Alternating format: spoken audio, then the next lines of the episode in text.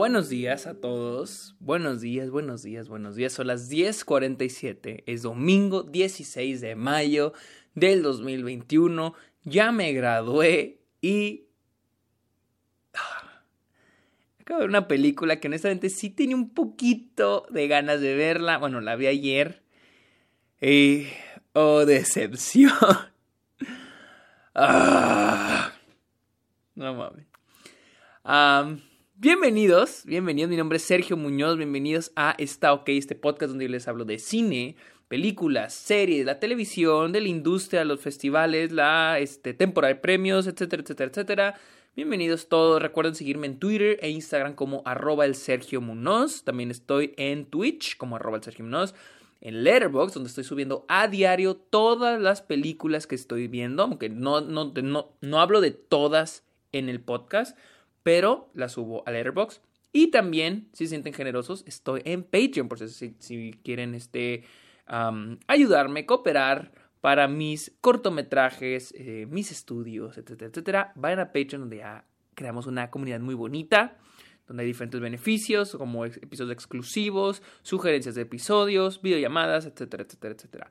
Y además, quiero invitarlos a que vayan a Apple Podcast, busquen Está OK y le den una review al podcast. Vayan a, vayan a Apple Podcast, no importa si no lo usan, no importa si usan Spotify u otra, otra plataforma, vayan a Apple Podcast, busquen Está OK vayan hasta mero abajo del perfil del podcast, del podcast, pues, y dejen una review, dejen una calificación, 4 o 5 estrellas.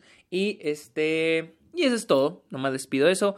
Vamos a hablar, si traigo un moquillo es que ahorita fue mi graduación este fin de semana, vino mi familia, vinieron mis papás, se acaban de ir, ya chillé, así que si traigo moquillo es por eso. Así que vamos a hablar de The Woman in the Window, película que se acaba de estrenar en Netflix este fin de semana, apenas la pude ver ayer.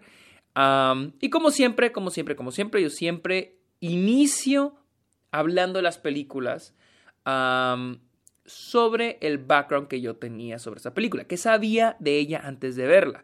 Así que esta película que se supone que se iba a lanzar en cines el año pasado por parte de Fox, 20th Century, que ya no es Fox, es 20th Century, pero por lo de la pandemia terminó siendo licenciada a Netflix y se terminó lanzando este fin de semana. El, trailer, el primer tráiler salió el año pasado, se veía interesante. Muchos que yo no, o sea, pero en Film Tour les encanta ver un tráiler y decir, ah, esta va a ganar mil Oscars y ella va a ganar, esta va a ser el Oscar que le dé el, esta va a ser la película que le dé el Oscar a Amy Adams, bla, bla, bla, bla. Esto era lo que se hablaba cuando salió el primer tráiler el año pasado. Y pues, este, ya se estrenó, y ya puedo decir no a todo eso. Eh, hasta hace poquito supe que era basado en un libro del autor A.J. Finn. No sé si es hombre o mujer, pero es de A.J. Finn. y la película es escrita, perdón, fue dirigida por Joe Wright, director de Pride and Prejudice, Atonement y The Darkest Hour. Ah, y Hannah. Así que estamos hablando de alguien pesado. Creo que es británico, déjenme checo. Si es británico, es de Londres.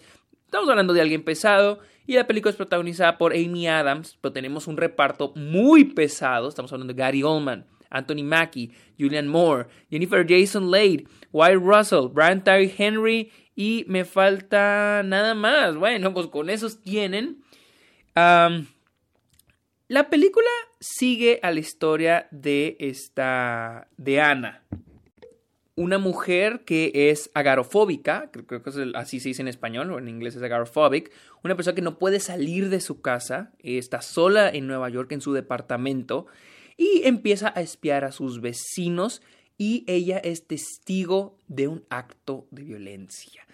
Voy a dejar algo en claro, amigos. En este, en este episodio sí voy a hablar de spoilers porque creo que sí necesito hablar de spoilers para hablar de lo mala que es esta película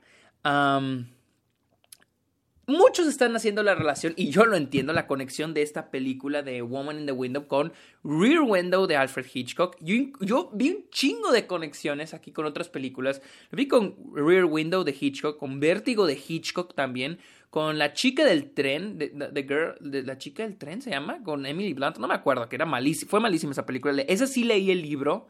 El libro me medio gustó y la película se me hizo malísima. Y también una conexión que no he visto que nadie la haga es con The Father. Y yo no me gusta cuando, cuando opino de las películas, no me gusta comparar con otras películas, pero voy a tener que hacerlo aquí más que nada. vamos a hablar de la película, no sé ni por dónde empezar. Honestamente no me gustó, fue una gran decepción. Creo que el, Joe Wright eh, intentaba hacer, intentaba imitar eh, a Hitchcock, al mismo tiempo intentaba intentaba contar una historia estilo Hitchcock, pero al mismo tiempo quería darle un estilo, estilo, un estilo tipo David Fincher y no logra concretar ninguna de esas. O sea, se me hace. La película es un. se me hace un desastre. No digo que la peor película de la vida, pero es un desastre en el aspecto de que eh, no sabe cómo contarse. Primero que nada, el personaje de Amy Adams no tiene nada de desarrollo y hay muchas cosas que son muy inconcretas, como, como la historia de su familia. La cosa es de que la película se va creando al punto de crear este gran misterio, ¿no? Va generando elementos para agrandar, para inflar, vamos a llamarla inflar, para inflar el misterio que existe detrás de la verdad de la película. Y pues obviamente nos vamos imaginando, vamos creando nuestras teorías, ¿no? El problema, yo he leído mucha gente que, que dice que, el, que el, final o la verdad oculta es decepcionante. Y lo entiendo, es decepcionante porque la película se va inflando, se va inflando, se va inflando, se va inflando. Y lo peor del caso es que toda esa inflada es deja muchos huecos argumentales, ¿no? Y hay cosas que solo sirven para inflar el misterio. Y uno de ellos, como les decía, es el misterio de la familia. Bueno, más bien el background de la familia del personaje de Amy Adams. Que al parecer eh, se nos pinta que la familia sigue viva y que los y que su pareja eh, que están separados. Que la pareja de Ana, protagonista, eh, se separó de ella, algo pasó. Pero después hay un punto donde se nos revela que la familia estaba muerta y ella no se acordaba. Esto no sirve de nada en la construcción del personaje. Esto solo funciona para que el misterio sea grande. ¿Cómo? Ah, porque al decirnos que su familia todo este tiempo estuvo muerta, nos da a entender de que no, es que se, tal vez entonces se está volviendo loca. ¿sí? Voy a ir paso a paso, porque tal vez están un poco confundidos, ¿no? Esta mujer, Ana, ve que sus nuevos vecinos, ve a sus vecinos enfrente, que les digo, es algo muy similar a Rear Window, y ve que a la que ella cree que es la esposa del vecino es asesinada por el vecino. Ella lo reporta a la policía, después aparece otra mujer decir que ella en realidad es la esposa, no la que ella creía, y pues empieza el desmadre y está confundida, cree que todo, que, que, que la están engañando o ella sabe lo que vio, está segura de lo que vio, ¿sí? Y hay una escena donde, eso se me hace tan chistoso, donde aparecen todos los personajes y, y dice, es que yo lo vi, yo lo vi, yo lo vi, y este, y en eso se nos revela que la familia de ella estaba muerta. La familia que nosotros creíamos que estaba viva, pero están separados, están enojados, no, está muerta. Entonces solo funciona como para generar esto de que, bueno, tal vez ella se está volviendo loca y se está imaginando todo. Pero en realidad solo nos sirve para eso, para inflar el misterio. Y, no, y que es. No tiene nada, nada. Esa subtrama de su familia es súper ah, anticlimática. No aporta nada a la película más que inflar el misterio. Y tenemos otras cosas que inflan el misterio, como que este, el, el el antagonista final, el que se nos revela que es el malo, que es el, el chavito, el hijo de la familia, le manda las fotos, o sea, hay que recordar que hay una escena donde el, el, él, ella recibe una foto de ella misma dormida. Alguien en la noche llegó y le tomó una foto y se la mandó. ¿Por qué? Ya al final se nos revela que fue el niño, pero ¿por qué hizo esto? Se nos revela que el chavito estuvo ahí por una semana, creo que dijo que estuvo una semana. ¿Por qué? O sea, ¿cuál era la finalidad? Eso fue lo que me quedó en claro. Y dije, bueno, tal vez no lo escuché, tal vez se me fue. Estuve preguntando y me dijeron, no, es, es un... Es un hueco argumental, es un hueco argumental. Entonces a mí solo me deja que, bueno, solo funciona para inflar el misterio, para que nosotros como espectadores estemos de que, ah, mira, es que ¿por qué pasa esto? O sea, como para hacerlo más thriller, más misterioso, más de suspenso, pero al final no funciona para nada, solo sirve para tenernos al filo del asiento y al último, nada, cero. Ah, tengo muchos problemas con el guion, ya que eh, la cuestión del... No sé si es cuestión de guion o de edición. La edición se me hizo malísima. Malísima. Horrible se me hizo la edición. Ah, les digo, les voy a decir varios aspectos. Uno de ellos es el diálogo. No sé si es el guion o no sé si es la edición. Pero el diálogo se siente muy awkward. Se siente muy como que rarito. Las escenas donde aparece el chavito, donde aparece el personaje de este Wyatt Russell, se me hacen como que muy se sienten medio raras. No sé si es la edición, no sé si es la, el guion, no sé incluso si es eh, las actuaciones. Se sienten Sí, yo pienso que es la edición. Yo pienso que es la edición. Y ahí les voy por qué. La edición para mí falla rotundamente. Porque para mí un personaje importante en la película, y comparándola ahora sí con Rear Window y con The Father, es el lugar, el departamento. Con la cuestión de Rear Window, la habitación donde es el protagonista es parte, es un personaje esencial, la habitación.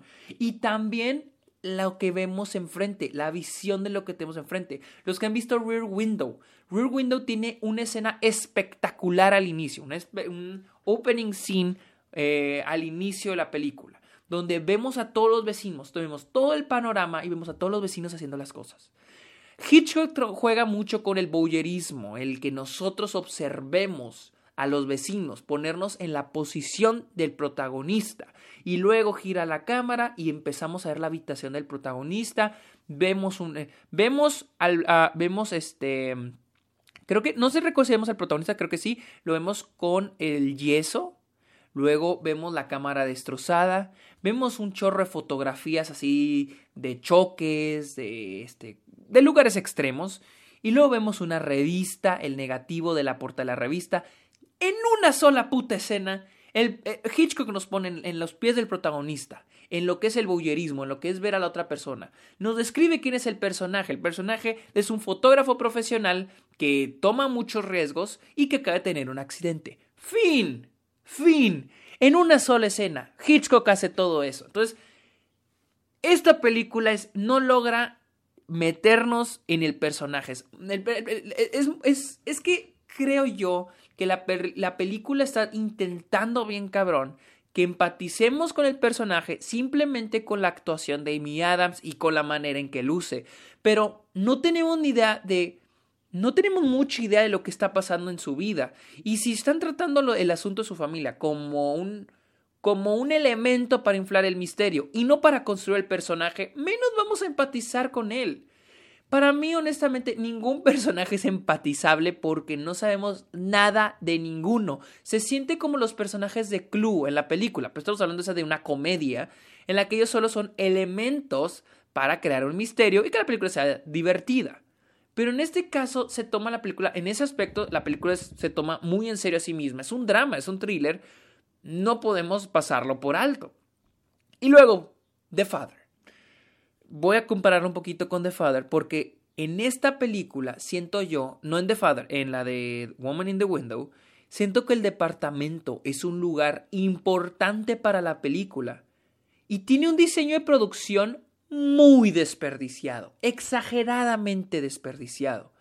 En el diseño de producción se ve que está bien hecho, pero está muy desperdiciado porque gracias a la pésima edición no tengo ni puta idea de dónde estoy. No tengo ninguna puta conciencia geográfica de dónde está cada cosa. Ella sale de un cuarto y está en otro, y, pero no tengo ni idea. Y por ejemplo, con The Father, el departamento es parte esencial de la película, de la historia. Yo aquí les puedo sacar una pinche hoja de cuaderno y hacerles un mapa del departamento de The Father. Eso es la buena edición. Eso es la buena edición. sepan diferenciar cuando una película tiene buena y mala edición. En este aspecto se nota en la, en la conciencia geográfica de la audiencia. Yo no tengo ni idea ¿de dónde está qué en, la, en el departamento de Ana? O sea, de repente baja las escaleras y es el cuarto de este, del personaje Wyatt Russell. Pero de repente baja las escaleras y luego son otras escaleras y está en la cocina. Yo no entiendo y es y para mí es muy, muy frustrante. Muchos dirán de que, ay, güey, pero, es, pero es que el personaje siempre está moviéndose dentro del departamento. Toda la película es dentro del departamento. Entonces yo creo que es importante crear una buena edición para estar conscientes de dónde está qué, dónde van los movimientos del personaje, el blocking del personaje dentro de la historia que se está contando. Entonces, y, es muy similar con The Father porque también la película Woman in the Window te plantea esto de que el personaje este, tiene también, al parecer está sufriendo demencia porque se le olvidó lo de su familia. Es que es muy raro porque te ponen lo de su familia y dices, ok, acabas de agregarme al personaje un elemento más. No que su familia se murió, sino que se le está olvidando al final queda desperdiciado eso, al final ya no se usa. ¿De qué me sirvió eso? Lo mismo para inflar el misterio, pero no sirve para construir el personaje, no sirve para nada de eso. Sí, nos quieren plantear, sí, el personaje tal vez se está volviendo loca, nos está creando preguntas, pero no nos da respuestas. Incluso al final, la escena final es nueve meses después y ya vemos al personaje de Ana así al 100 y está dejando su departamento y se está yendo. Voy a ser como el chavo del video de Rápido y Furioso. ¿Qué? O sea, ¿cómo pitos? O sea, ¿cómo nueve meses después y ella está bien todo? ¿Cómo? O sea, el personaje ya estaba mal, no por, la, no por el trama, no por la problemática o el conflicto de la película. Ella ya estaba mal desde que empieza la película, ella ya está mal. ¿Cómo, ¿Cómo está el arco argumentativo, narrativo de ese personaje? ¿Cómo ahora nueve meses después, cómo nueve meses después ya está bien? ¿Qué hizo que el personaje se mejorara? Porque esto es la cosa del guion. Cuando tú tienes un personaje, primer acto, tú me introduces un personaje y a partir del inciting incident es cuando me avisas algo va a cambiar con el personaje. Algo va a cambiar en la historia del personaje. Y a partir de que acá el primer acto, todo cambió para el personaje. Algo ya cambió, ya salió de su status quo. Pero el status quo de este personaje es el que ya está mal, ya está enferma, ya su, mente está deteriorándose. Ese es el status quo del personaje. Aquí el Insider Incident es de que los vecinos, nuevos vecinos acaban de mudarse enfrente de ella. Ese es el Insider Incident. Otra vez, el Insider Incident, que es los primeros, los primeros 10, 15 minutos de la película, es llegan los vecinos. Algo está a punto de cambiar en la vida de Ana. Hasta ahí todo bien. El, cuando acá el primer acto es cuando, cuando todo cambia en el status quo del personaje, es de que mataron a una persona, eh, los vecinos mataron, alguien murió en la casa de enfrente y ella vio y es testigo. Eso cambia al personaje. Pero yo no sé cómo todo eso nos lleva a que ahora el personaje ya está recuperado, ya está sano, ya todo está bien en su vida. ¿Cómo eso cambia? O sea, ¿cómo, cómo, e, e, eso es lo que me causa conflicto con el final de la película. ¿Cómo el personaje evolucionó hasta que ya está bien? O sea, con todo lo que vivió, para mí era para que estuviera todavía más jodida. Hijas, bueno, ok, está bien. Simplemente está en el hospital después de todo el clímax. Y de repente, pues ya, ya este. Ya nueve meses después, ya está bien, ya todo bien, ya tranquila, su vida mejoró. Pero es que, ¿qué cambió en su vida?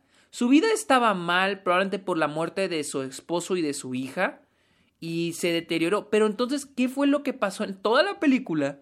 que hizo que nuestro personaje ya mejorara. Eso es lo que, ese es el problema con ese, era innecesario ese epílogo.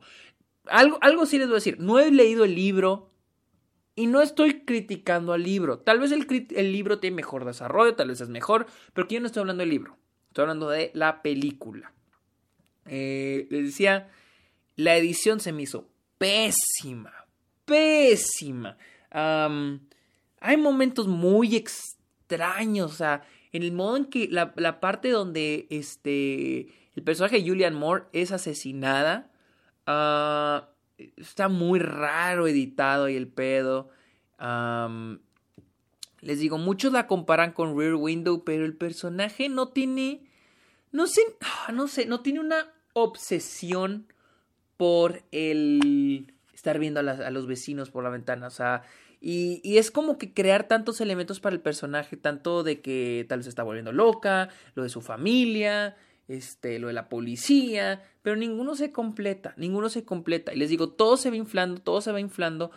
O sea, como imagínense una gráfica y va aumentando, va aumentando esa línea, aumentando esa línea, y cuando se revela el misterio, baja, o sea, de jalón se baja todo, porque no se nos va revelando de poquito en poquito, se nos revela de chingazo, y se nos revela con una exposición horrible, horrible.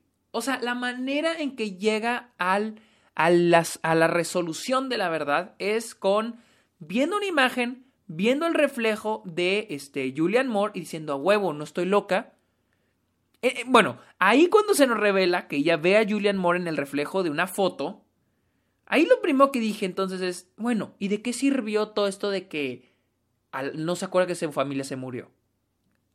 ya tiempo después dije, bueno, no sirvió de nada más que para inflar este pedo. Y luego es cuando Wyatt Russell llega y le dice, ella es fulana de tal, no me acuerdo el nombre, ella es fulana de tal, me acosté con ella, es que ella es, la esposa, así de chingazo Wyatt Russell nos cuenta toda la verdad toda la verdad, todo el misterio de la película nos lo cuenta Wyatt Russell. Les digo, no sé cómo es en el libro, no sé cómo es, cómo, se revela la verdad en el libro, pero aquí es horrible, con una exposición tremenda. No es Amy Adams descubriendo la verdad. Es, nomás descubre una foto, se la enseña un güey y él le revela toda la verdad. Un güey que ha estado ahí toda la película. Toda la película. Y sí, nos plantean de que, ah, está guardando el secreto, no sé, X. Pero no lo revela así, nos lo vomita toda la verdad, nos la vomita. Uh, sale Wild Russell, lo acuchilla el antagonista. El antagonista entra y luego le dice. El, antagonista le dice. El, antagonista le dice que va a esperar a que ella se suicide y ella va a recibir la culpa por haber matado a Wild Russell. Y yo me quedo, ok, güey, muy bien. Pero, pero, ¿por qué? O sea, ¿por qué estás haciendo eso? ¿Por qué te quedaste en su casa siete días? ¿Por qué lo mataste a White Russell? ¿Por qué quieres que se suicide ella y que ella se... O sea, ¿cuál es el objetivo del villano? ¿Cuál es el objetivo de todo lo que está haciendo el villano? O sea, está muy ambiguo, queda muchos agujeros en la trama, el misterio se infla demasiado para que la resolución sea muy patética y todavía, todavía queden agujeros en la trama. ¿sí? Se me hizo muy mal escrita esta, bueno, muy mal ejecutada y muy mal editada, muy, muy fea editada. Este, les digo, no sé si son los diálogos, no, no sabía que todavía existía esto de personaje dice un diálogo, cortamos al otro diciendo el diálogo, cortamos ahora al otro diciendo el diálogo, ya no ¿Qué hay de las reacciones del personaje? ¿Qué hay del reaccionar el actor? No sé, no sé, no sé. La edición se me hizo malísima. Malísima se me hizo la. La. la ¿Cómo se llama? La edición. El clímax también se me hizo medio pedorro. Ah, un, un clímax medio de pelea, medio de acción, medio tenso, medio suspenso. Ah, sí, siento que es una película con el potencial, otra vez siempre digo esto, pero se fue por la fácil. Tiene una estética bonita. La foto, miren, la fotografía intenta demasiado, lo intenta demasiado, se ve muy bonita. Muy bonita se ve la fotografía y las sombras y la iluminación y los colores, pero no siento que haga un trabajo, un buen trabajo. No siento que haga un buen trabajo. Siento que intenta demasiado, demasiado de contar algo cuando siento que se está esforzando mucho para ser muy compleja la, la, forma visual de contar la película, pero no, no logra nada. No logra nada. Les voy a poner un ejemplo. La escena. Hay eh, le tengo dos ejemplos. La escena donde Amy Adams casi se aventa un monólogo cuando están todos los personajes, que también se me hace muy cagado. Todos los personajes de repente están. de repente todos los personajes llegaron a la mitad de la película. Pues, ¿Qué pedo, no? Y, Amy Adams tiene un monólogo donde le dices que yo lo vi, este, yo vi que alguien murió y tarararararara. Y acerca a la cama y el otro se vuelve oscuro y lo tenemos el flashback del accidente. Les digo, ese pinche flashback no sirve de nada. Sí, se ve muy bonito, visualmente se ve muy bien, pero no sirve de nada. Y así es la película, tiene cosas, tiene aspectos muy bonitos, el diseño de producción se ve muy bonito, desperdiciado, pero muy bonito, la fotografía muy bonita, pero se queda en lo bonito. No es buena fotografía, es fotografía bonita, no es buena, es bonita. ¿Ven la diferencia? Se ve bien, pero narrativamente no me sirve de nada. Narrativamente no me sirve de nada. Ahora, las actuaciones. Les voy a ser honesto, no me encantaron las actuaciones. creo, es chistoso porque la única actuación que me estaba gustando, Amy Adams no me gustó. Amy Adams honestamente no me gustó. Hay muchas escenas donde no me la creo. No me la creo. Simple ella con mucho maquillaje. No, no me creo nada. Gary Oldman tampoco. A veces se me hace muy exagerado. Uh, Julian Moore, Julian Moore, ¿qué pasó ahí? Ay, no, me dolió tanto ver a Julian Moore en ese. Está, parece una caricatura, está muy exagerada. muy exagerada, Julian Moore. El único que me estaba gustando era este Fred Hetchinger, quien es Ethan, el niño, el chavito, pues. Me estaba gustando cuando conoce al personaje de Amy Adams. Cuando se nos revela la verdad, también parecía villano de caricatura. Ya se hizo como que. No, no, no, no, no, no. También la introducción de los personajes, el cómo Ethan llega con Ana, luego llega el personaje de Julian Moore con Ana. O sea, como que cada personaje llega uno por uno. Se me hizo, les digo, no sé cómo ocurre en el libro, pero se me hizo como que una manera muy. Ah. fácil o sea, como que, ¿cómo vamos a introducir a los personajes? Ah, pues cada uno llega a la casa de ella así y se introduce y ya tenemos la introducción de los personajes.